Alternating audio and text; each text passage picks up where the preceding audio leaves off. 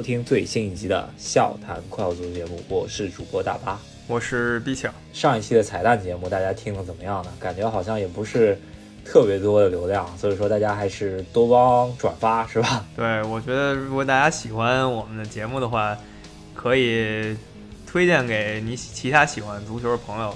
还有一个就是你可以在喜马拉雅上，然后专辑打分，给我们一个评价。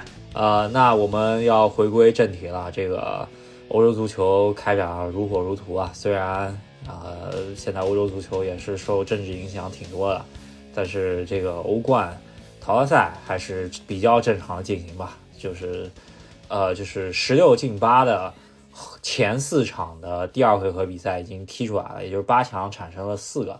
那我们可以稍微聊一聊吧。我觉得今天的比赛我。有那么一点儿 戏剧性，是吧？是，我们就不按照时间轴说了吧，就先说一下今天这场无比戏剧性的比赛，就是皇家马德里，然后三比一逆转巴黎圣日耳曼的比赛。呃，这场踢完以后，绝对可以算一场欧冠经典了。倒不是说比分上有多吓人嘛，这个过程绝对评得上一场欧冠经典。如果说还有客场进球制的话，那就更是经典中的经典了。应该上半场踢完吧，应该 我是觉得巴黎拿下了，是吧？因为虽然皇马这个反扑的势头很猛，但是姆巴佩把这个球给进了，特别是第一球，呃，球进了以后被吹掉，然后第二球又是非常有说服力的，通过一个反击，内马尔找姆巴佩，然后单挑阿拉巴加、库尔图瓦，是吧？还是把这球给打进去，确实能力是很强的，两球领先的情况下。我是没想到本泽马最后会发威吧，而且确实很神。咱们不说第一个球吧，第一个球有那么一点卡利乌斯的意思。呃，第二球其实我觉得大部分的功劳还是要算在莫里奇上面了。那第三球那真是本泽马个人表演是吧？是各评一句嘛，我也多补一句，第一球也算是他又搅和了一个门将吧，对吧？卡利乌斯以后他又是故伎重演。就是说真的，每次守门员拿球，然后想传给本方边卫或者中卫的时候呢，对方的前锋总是会上去这么拼一下，然后伸一下腿。但我没看过几次啊，就是前锋真把这守门员给搅和懵了的。呃，比较重要的两次都是本德马干的，然后一次就是卡里乌斯那个，还有一次就是今天。然后第二个球，就像你说的，其他人贡献多一点，他完成最后一击。但是第三球确实。就是神兵天降，完全没想到，刚过一分多钟，然后他打入了这么一个快捷进球吧，就是这球传到脚底下，他一下一蹬就给进去了，我真是没反应过来，吓我一跳。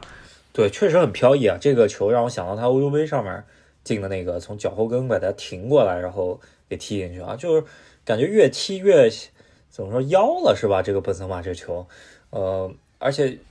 也有点像像之前那个三连对马竞的那个边路那个，就是凌波微步式的过人啊，就是这种本泽马以前好像是射门或者力量型的，都没有这种技术型，感觉越踢越妖了。特别像这个年龄放到这儿三十大好几了是吧？越踢越好，这个就比那个对面。另外一个三十大几的梅西强一些了，是吧？是这场他俩应该是可以说一样大的岁数基本一样。梅西已经下滑太多了，甭管是说他的斗志，还是说他在场上的贡献，真的下滑太多了。他现在唯一能说的就是法甲助攻还挺多的，但你说法甲巴黎队这么刷的话，他多拿几个助攻，毫不意外吧？对吧？大场面。欧冠这种大场面，我觉得球队是期待他，甭管说是单季闯关呀，还是说来一个关键球的。但这场发挥非常平庸啊，也也都没有给他多少镜头吧。确切的说，我想想两回合，呃，咱们先不说上一回合的他吧，咱们就说这回合，基本上没太多印象了。有两个镜头比较印象深，一个就是跟莫德里奇中场他反击的时候，莫里奇比他大两岁吧，然后。愣是从后头撵上他，然后把球铲出去了。然后还有一个就是中场前有这么一个前场任意球，发的还算有点质量，然后被呃扑出去了。呃，其他的话真的是乏善可陈，整场属于我觉得跟卢卡库在切尔西差不多感觉吧，是吧？偶尔看着一次，呃，那感觉这场比赛真是辜负了姆巴佩啊！其实他这场比赛打进了三个球嘛，两个球被吹掉了，这个呃，再加上上一场比赛的一个球，拥有姆巴佩的巴黎都晋级不了，那明年如果没有姆巴佩的话，那巴黎怎么玩啊？是吗？姆巴佩按照咱们球迷常说的话嘛，对吧？唯一可以昂首离开之人，上一回合是最后时刻，尖刀一般，然后冲入禁区拿下比赛的，否则就是个零比零。这一回合呢，当然他那两个越位球的确是越位了，但是这三个球本身都很犀利，尤其是那个第三球，虽然是个大越位，百分之三百越位，但是那个球他最后盘过门将再一打，那真的非常犀利。我非常希望那是一个进球，但是并不是，所以踢这么好。团队就是不给力，自己的守门员坑一下，自己的队长中后卫马尔基尼奥斯是吧，也不太给力是吧？守门员被本泽马搅和那一下，那个马尔基尼奥斯其实离挺远的，按理说他应该赶紧能补上，但是他不在那个位置上，他也补不了。最后一球呢，也跟他关系不小。对，呃，应该是我觉得是集体拉胯的一个过程，而且我觉得波切蒂诺也有问题。既然已经被搬掉一个的时候，你这个时候还留在场上，把梅西留场上，真的就只能说是给他面子了，因为这个还挺关键的，只差一个球的时候，把一个只会只能说在场上平均跑动、场均跑动能力可能在八千米左右的一个球员在场上，等于每一场比赛少半个人嘛，对吧？那。呃，维尼修斯啊，卡马文加啊，加上罗德里戈，这人家小年轻上来要拼命的，在场上有这么一个散步的人，那大局就有问题了。特别是我觉得第二个进球非常明显的被别人一一波推回来以后，呃，回位置都感觉每个位置都少一个人的感觉，对吧？呃，马尔基尼奥斯，我觉得这个我觉得是投过，因为多纳鲁马他。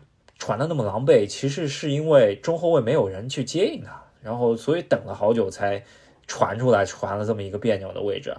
呃，马尔基尼奥斯是要去落位，然后第二球，呃，只能说他也算尽力了吧，铲了。第三个球那就真是，呃，有很大问题了，这防守站位。然后金彭贝也是拉拉胯拉的厉害，之前换上盖耶，我只能说没怎么看到他吧。帕耶德斯换下去以后啊，整体。感觉中场也不设防吧，佩雷拉、快帕埃德斯和盖耶，我就感觉波切蒂诺用没用好这个中场是吧？我觉得就是这场反正比下来，你就发现波切蒂诺挺露怯的，跟安切洛蒂一比呢，可以说这场咱也不说谁到底完爆谁，就这场本身安切洛蒂换人以后马上改变局势，然后波切蒂诺这边明显没反应过来嘛，你反应过来的时候已经。落后两球了，然后人家再一再乘胜追击，这比赛大局已定了，对吧？他只剩下十分钟扳一球了，但他最后也没打进。就是有的时候我在想，波切蒂诺他的执教水平到底如何？我真的很怀疑他到底如何。他最经典的球呢，跟这场有点类似，是卢卡斯莫拉一个人的表演。但那场多少有些个人开光吧？那卢卡斯就真的已经是封神之作了，那三个球都挺虎的。啊，跟这一场还不是太一样。这一场很多都是集体压上来以后乱七八糟的，然后本泽马站出来打进这球。这个半场球啊，就是本泽马这个半场逆转，我觉得看给人的感觉真是半场球逆转的球，就真的想到就只有热刺那种大场面了。这个。巴黎这也不是拉胯了吧？我觉得这个在他的拉胯史上可能也就排第二，在巴黎的拉胯史上，我觉得这场球也就只能排个第二，因为还有一六一七年的超级拉胯之夜，是吧？对，一六一七年咱们正好盘点一下吧，就是说巴黎这个队也在欧洲足坛这么叱咤风云十个赛季了，有了吧？然后其实留下了很多拉胯时刻吧。当然，他也打进过四强，打进过决赛了，这些咱们得认可一下。但总的来说，拉胯时刻很多。最精彩那一次就是成全巴塞罗那嘛，正好就这么五年之前，也是一个十六进八的比赛，然后巴塞罗那六比一巴黎圣日耳曼，最后几分钟哐哐进球，真的是谁也没想到有这么一说，对吧？就有了这场球以后，以后再怎么刺呢，应该也刺不过这一场。嗯，是，呃，当时。现在的巴黎踢的两个人，梅西和内马尔还在为巴斯巴塞罗那踢呢，是吧？然后那场球确实印象特别特别深刻，也是我大家也知道，我不是很喜欢巴塞罗那，然后 挺生气的那场球。虽然我不支持巴啊巴黎吧，但是呃还是对巴黎挺失望的。然后当时嗯就觉得这个队的气质就在那儿了，是吧？在这之后呢，也出局出的比较正常，就是对皇马那个两回合输掉，我觉得也正常嘛，因为一七一八的皇马正好是三连冠的皇马。那一八一九就有一点拉胯，那个时候还是图赫尔带着，然后带的好好的吧，第一回合二比零轻取了曼联，然后第二回合在第二回合在在巴黎的主场，呃，居然上来就被卢卡库偷一个，然后磨着磨着，本来想一比二结束的这个比赛，居然金彭贝去一个手球，然后让拉什福德把拉什福德用点球给把这场比赛给绝杀死了，然后图赫尔特别无语那场是吧？就那场球，我也印象非常深，就是看过比较诡异的一场比赛。就是说，你怎么能，尤其在那个时候嘛，有客场进球，尤其是说你怎么在第一回合两个客场进球的情况下，你回主场，是吧？居然还能直接输了，就直接就被爆冷出局了。这个真的，我当时看的觉得很意外，真的没想到有这么一手。然后当时也是索尔斯克亚巅峰吧，这场踢完以后，那这把索尔斯克亚捧的已经是成神了。他那时候刚来。曼联当教练这么不到四个月吧，大家都说：“哎呀，这可是 DNA 啊，这是神级教练，这甚至是下一个福格森，是吧？”到到这个程度。关键是那场一比三的比赛场面真的不好看，被卢卡库偷两个球，其他场面还是大巴黎领先的嘛。然后大家都以为一比二磨完的时候来了那么一个这么一出啊，金彭贝也是让我记住了这人不堪大用啊。然后呃。当然就觉得，呃，也是我觉得索尔斯克亚最终能拿到一份长久的合同，这个是一个场非常关键的，呃，一场比赛啊，对吧？然后就是疫情期间啊，跟拜仁打进决赛这一场，我觉得没啥特别好说的，这个也是图赫尔功亏一篑吧。本来是呃成就图赫尔成为一个呃冠军教头的，但是这场比赛是只能说输给了更好的吧啊拜仁。然后，呃，也间接导致下一下一个赛季图赫尔没有带，然后成就了切尔西吧，对吧？这个，这是一个一个迷之连锁反应吧。就所以说，你看你看过来，巴黎总是掉链子，然后进到决赛呢也是失之交臂，所以很多球迷可能就说这就是所谓的底蕴，对吧？当然你说底蕴有一点虚无缥缈，也有人说球员们来到巴黎。其实已经把自己的心态更多的放在巴黎的娱乐生活上，然后放在挣大钱上了。他在竞技上没有这么多状态，也可以这么说。还一个主要原因就是这个法甲联赛竞争力实在是太一般了。你在三月份的时候，像巴黎这种队，一般来说三月份他已经没什么强有力的竞争对手，对吧？他法国的杯赛也一样，这些都不能给他一些压力。所以你到欧冠突然一提速呢？提不上去，真提不上去。你不像曼城，曼城咱们待会儿说一下，他的两套阵容来回来去踢，各项赛事都踢，然后也不能松气儿，后面一堆球队盯着他，这个完全不是一个劲头。对，呃，最近内马尔被美国记者采访，他就说他很希望可能在这届世界杯以后，这这个合同完了以后就来美国职业大联盟。然后问他为啥，他觉得他说美国职业大联盟踢的比赛轻松，然后赛季还短，然后我可以去度假，他直接这么说的，可以想象得到他对自己的职业生涯已经是什么看法了，是吧？对，我觉得就是也是因为这十几年咱们老看 C 罗还有梅西，还有什么莫德里奇这样的球员，然后还有吉鲁啊什么这些球员，然后可能一下踢到三十六七，大家对这个球员寿命啊似乎有了一种。误会了，可能大家觉得踢到三十六、三十七还在五大联赛主力踢是个挺常见的事情，但其实想想，在他们这几个人之前，三十一、三十二，很多球员已经开始摆烂了，尤其是南美这些天才吧，罗纳尔多呀、罗纳尔迪尼奥啊、阿德里亚诺就更不用说了，基本过了三十就已经不知道自己在干嘛了，是吧？混一混，然后靠靠以前的老本，灵光一现一下，然后再踢那么两三年就歇了。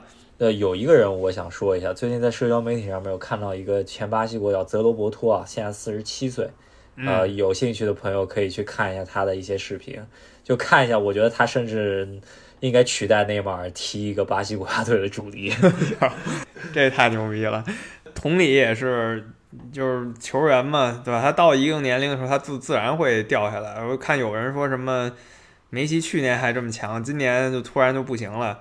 我觉得有的时候一个球星的断崖还是挺明显的。就如果说球星没有这种突然一下掉下来的情况的话，那贝利应该能踢到五十，对吧？其实像贝利这种球员，也可能是有突然一两年你发现他明显不行了，这就是客观规律。可能梅西啊。C 罗啊，这些人就到这时候了，嗯，没有办法。那这场比赛，我觉得，呃，咱们给给分一下锅吧。我觉得 最大的锅，我真是觉得马尔基尼奥斯是头锅，这没没悬念，嗯。然后二锅，我觉得多纳鲁马是吧？对，肯定是。我觉得要姆巴佩，他要是球队的什么大佬的话，是那种维埃拉那样的大佬，罗伊金那样的，估计。下场就给马尔基尼奥斯一嘴巴是吧？你这干嘛呢？场上多纳鲁马呢还可以稍微赖一赖马尔基尼奥斯，你没跟我好好配合什么的？我一失误你都不能给我擦屁股，你可以这么说。战术方面，教练责任不小啊。安切洛蒂一变招，按理说那时候巴黎应该是主动的，然后安切洛蒂一变招，这被动变主动了。波切蒂诺呢没反应过来，马上就被掏了，还是哎经验不足吧。我我觉得这场踢完以后，可能最开心的教练应该是艾美丽啊，就是说，只能说把他那一场 劣迹给遮了遮，是吧？对，真的，艾美丽一想，我靠，看来这个不是不不是我的问题，是吧？不是我问题。艾美丽心想，我还能有可能进八强呢，下周跟尤文图斯踢呢。对，是。那这场比赛就聊到这儿，恭喜皇马，真是靠本神马封神之作加上莫德里奇的一个超神发挥吧，来来了一个。超级大逆转也是半场逆转，这个球，呃，把欧冠我觉得又推向一个小高潮，是吧？对，真的，我觉得这场球是十六进八，大家最期待的，然后大家也都说是实力相当的一个比赛。踢到最后呢，确实可以说比分上也可以说这两个队实力相当吧，总比分三比二啊。如果说巴黎最后十分钟还能在。拱进去一球的话，甚至进加时呢。所以这个比赛非常精彩，是目前这个十六进八里最精彩的。那咱们说完一个精彩的，评一下最无聊的一场吧。今天另一场球真的无趣至极，就曼城跟里斯本竞技。那曼城第一回合。去人家客场踢人家五比零，他现在回主场，这场就是完全就是练兵了。上周末刚拿主力在曼联身上练了一场兵，然后这一场上了好多小朋友，然后在这个李静身上练兵。呃，这场比赛只能说是之前踢的比较少的一个轮换队员上了上，然后又把能上的小孩儿或者说是那种荣誉部上面的人拿上来踢了一踢，也没特别使劲儿吧，应该是说。让大家稍微暖暖身子是吧？继续联赛发力的，呃，来了一场零比零。我看了一下集锦吧，因为都在关注巴黎队，呃，巴黎对皇马这场，然后看这场就基本上就是看了一下集锦啊。值得一说的就是，呃，卡呃第三门将卡森啊，居然换上场了，这个也是很久没见这个这个门将了，是吧？对他是一个十几年前在利物浦的球员嘛，也是在英冠这些地方混迹很久，然后在一群队伍里踢过，然后现在职业生涯末期了，在曼城当一个替补的替补，啊，没想到啊，瓜迪奥拉还挺给他面子，让他在欧冠踢这么十五分钟。我我不太清楚是不是他第一次踢欧冠，因为他之前效力球队在利物浦的时候，他也是三门，那时候小孩儿。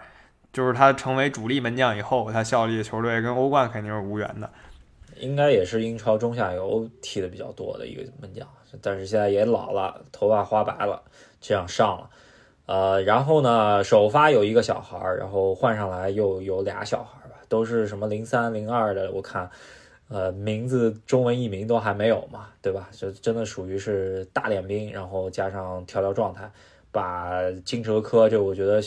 现在 漩涡，呃，就是舆，就是政治舆论漩涡中心的这么一个球员，让他首发了，是吧？就之前一直没有踢。对，那这场真的没太多可以评的。既然你说到这个金琴科在政治漩涡里吧，然后顺便提一下，昨天为什么这么联想到呢？因为反正这个关系比较复杂，就俄国跟乌克兰打仗吧，然后导致这足球也出问题了。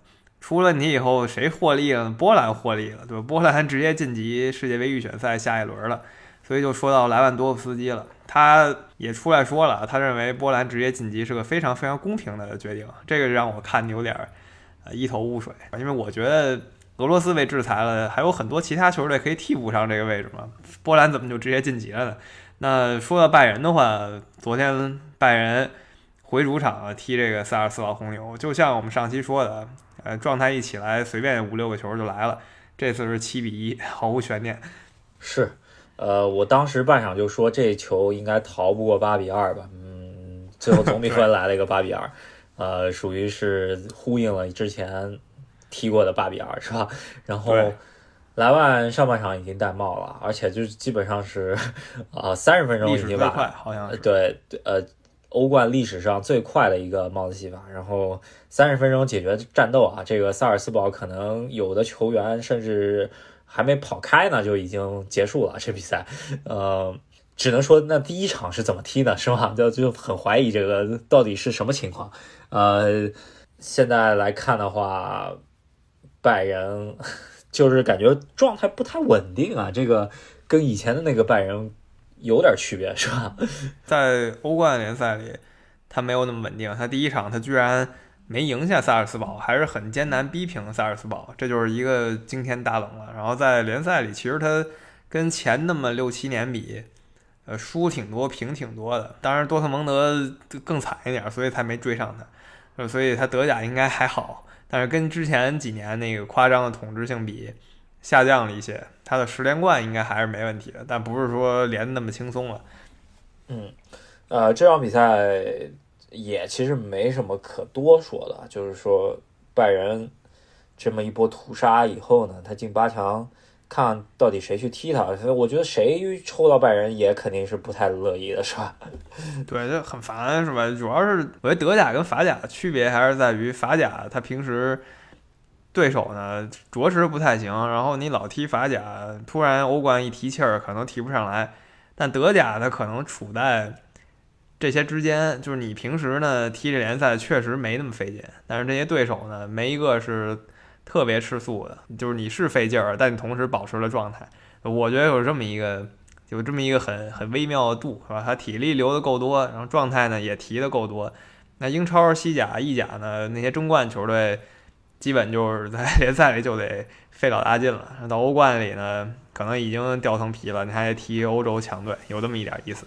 嗯，确实是这个，主要是内卷还是比较严重嘛。那三个联赛，呃，对，咱们先就不说英超，我觉得英超是内卷最重的一个联赛。那意甲这边其实这个赛季也是卷的挺厉害的，因为这个争冠，米兰和国米争的还不可开交的这个意思啊。但是我没想到，就是聊到下一场这个利物浦对国米这一场，居然国米还发力了，就是在利物浦主场。以为国米就这么混过去了，没想到他这个下半场还发力了一波，差点利物浦被掀翻，是吧？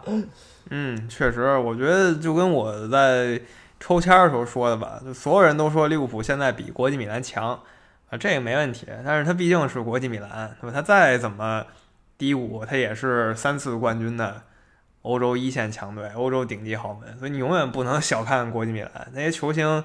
他穿上这件衣服，他到场上他就不能给你胡踢，对吧？像其实我觉得像昨天那场利物浦跟国米的比赛，我看那些意甲，国米的意甲里没这么凶，到了欧冠上，嗯，贼玩命，然后还真玩命踢进了一个。老塔罗那球挺可以的，我不得不说，虽然他已经挺久没有就是贡献了吧，但这 昨天那一球让我吓一跳，我当时觉得再怎么踢十分钟，别给逼平了，那就那就不太好了。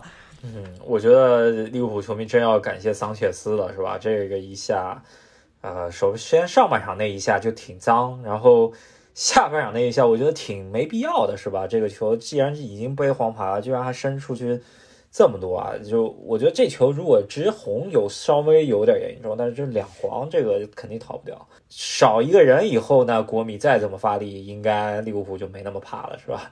是。而另一方面，昨天利物浦确实也是。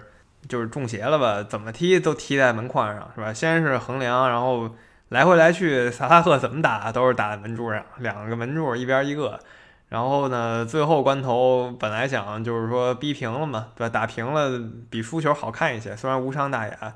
啊，比达尔鬼使神差的出现在门前，来了个堵墙眼儿，就是这些你都算上吧。昨天这场球确实挺惊心动魄的，没想到是踢成这个样子。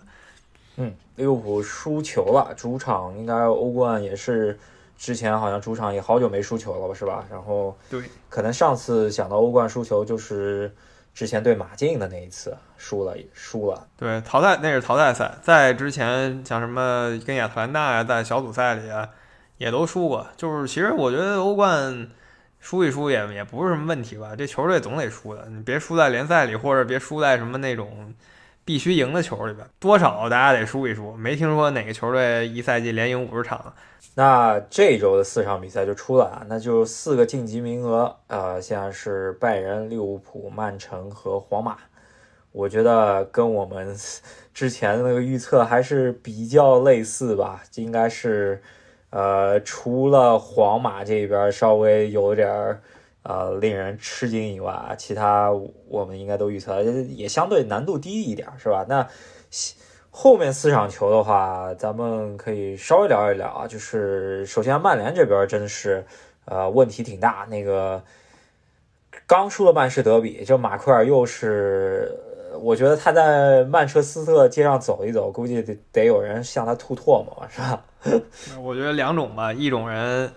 就是说骂他是冰箱人，对吧？指着他说你这个大冰箱。另一种人可能给他献花了，对吧？因为另一种人是曼曼彻斯特蓝色人，是吧？看马奎尔觉得太了不起了，你就是我的偶像。确实，刚才也提了一嘴，周末的时候踢了一场曼市德比。我觉得曼联现在这状态就得跟国际米兰好好学学。那你看国际米兰确实整体实力不敌利物浦啊，到利物浦主场呢，哎，其实踢的有声有色，球员贼拼，除了后来。实在是少一人不太行了。曼联不知道踢什么情况啊，根本就毫无斗志，尤其是最后二十分钟吧，就是几乎就是曼城传球训练，都不是说攻防训练了，就是曼城的传球训练，他自己传着玩了。曼联不拿球，根本就。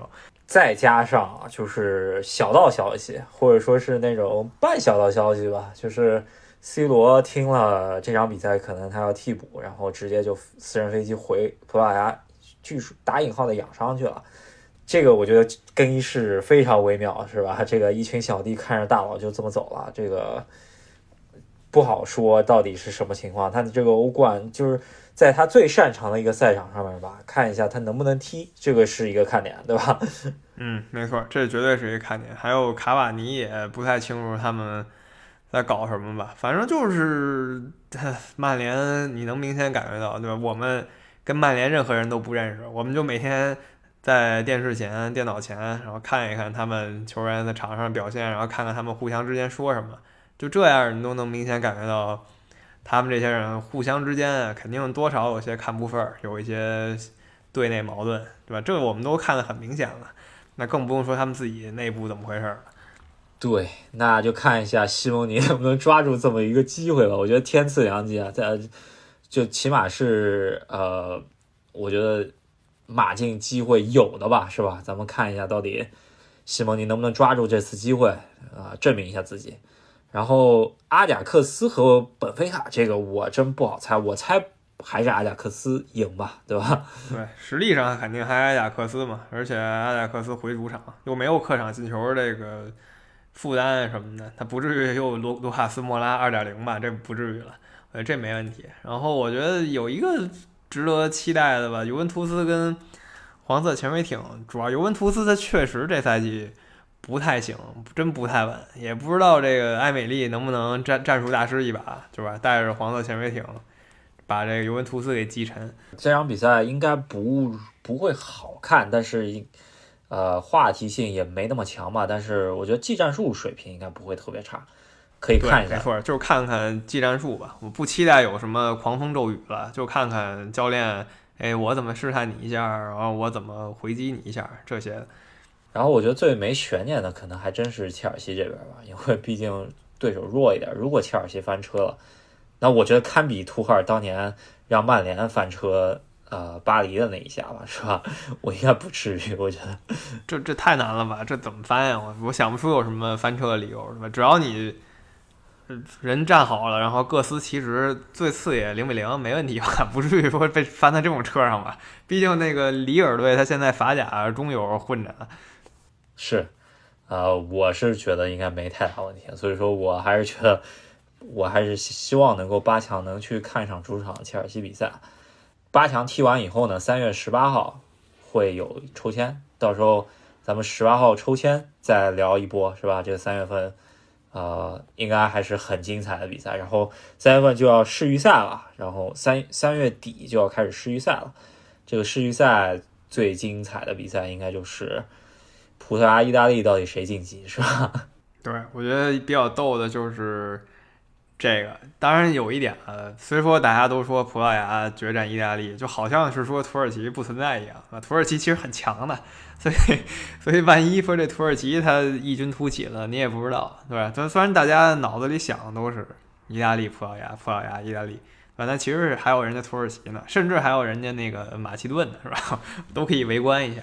那还有另一个焦点，也是刚才说了，就是俄罗斯被被干掉以后呢，波兰直接晋级了，这个是引起他潜在对手不满，像瑞典就已经不爽了，瑞典官方就出来说这不公平什么的。看看这些嘴炮吧，也不知道最后能争到什么样子。那我们这期就先聊到这儿。这个欧洲足球应该还将继续吧。然后我觉得，呃，希望是政治还是尽量不要去干涉足球吧。在欧联杯中间也有啊，莫斯科斯巴达直接被取消名额，然后莱比锡红牛也就直接晋级了。然后还有就是这个俄罗斯国家队被直接踢走了。我还是希望。哎，毕竟足球已经真是最后一片净土了吧？现在这片净土也已经被政治污染了，就，嗯，挺失望，只能这么说吧。呃，希望尽量还是少被外部因素去干涉成年男性的童话世界，是吧？就是其实大家以前都说什么国际争端嘛，对吧？不如咱们踢场球解决吧。本来大家对足球是有这么一个美好愿望的，就现在变成了。国际争端先把足球停了是吧？没想到是走了反方向！所以我还是希望，当然大家首先希望世界和平，这没问题。然后其次我也希望就是足球跟政治就分开点吧。你毕竟是运动员嘛，你还都指望自己是什么乔治维阿呀，踢球踢好最后当国家领导人嘛？嗯，是。那我们这期就先聊到这里。那我们呃也是希望大家多支持我们节目吧。嗯。那喜欢我们节目的朋友呢，别忘了在喜马拉雅上还有微信公众号上支持一下我们，还可以在喜马拉雅上给专辑打分儿。